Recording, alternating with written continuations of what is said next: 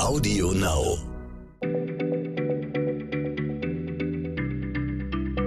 Schneller Schlau, der tägliche Podcast von PM.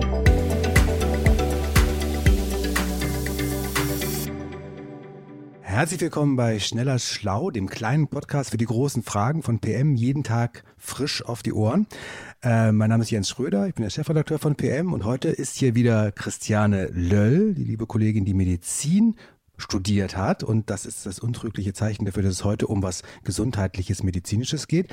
Die Corona-Krise, die plagt uns ja schon seit mehreren Wochen. Äh, und wahrscheinlich, wenn die Hörerinnen und Hörer uns hören, ist das auch noch weiter fortgeschritten. Wir wollen das auch nicht andauernd in unserem Podcast behandeln. Aber eine Frage schien mir doch geeignet, weil die auch sonst interessant ist, nämlich die Frage, was sind eigentlich Viren? Leben die eigentlich? Das ist tatsächlich eine Frage, die Wissenschaftler schon lange umtreibt und auch weiter umtreiben wird. Also erstmal, was sind Viren eigentlich? Und da kann ich schon ein paar Dinge erzählen. Die bestehen aus Erbgut, also RNA oder DNA. Und nichts anderes. Und die meisten. Nur Erbgut. Nee, RNA und DNA. Und die meisten sind von einer Eiweißhülle umgeben. Und sie sind viel, viel kleiner als eine Körperzelle und es gibt keinen Organismus, der nicht von Viren befallen ist. Die können aber auch gar nicht alleine sich vermehren oder so. Die dringen in die Zellen von Menschen ein oder Tieren und Pflanzen und dann zwingen sie diese Zellen, Tochterviren herzustellen. Also die übernehmen quasi die Kontrolle, um sich zu vermehren. Dabei haben sie selbst keinen Stoffwechsel, zum Beispiel wie Bakterien, und die können sich nicht bewegen. Also nur wenn sie ausgehustet werden quasi.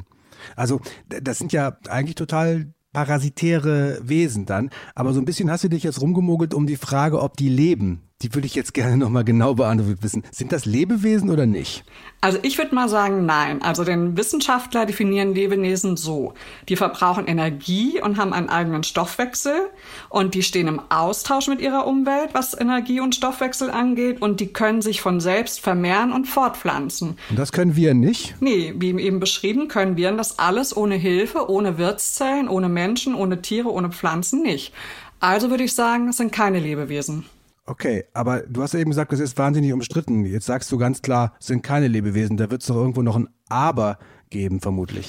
Naja, klar, so ist Wissenschaft ja auch eben. Also es gibt zum Beispiel einige Riesenviren, die Forscher gefunden haben, zum Beispiel an der Küste Chiles und das Virus heißt Megalovirus chilensis. Oder dann gibt's noch das Mimi-Virus, das wurde vor ein paar Jahren in England gefunden.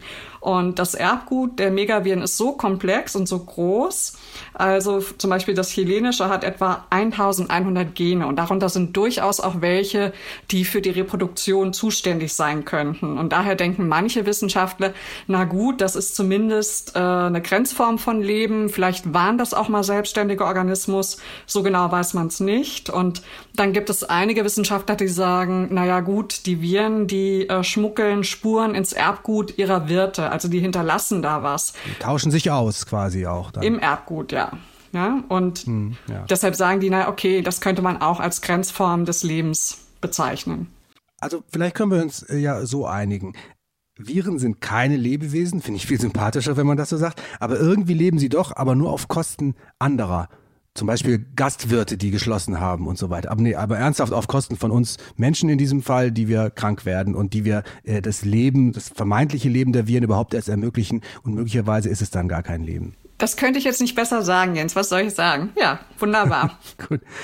Dann war das unsere kleine Dosis Wissen für heute. Dankeschön, Christiane. Bis bald und auf Wiederhören. Tschüss. Bleiben Sie gesund. Tschüss. Schneller Schlau, der tägliche Podcast von PM.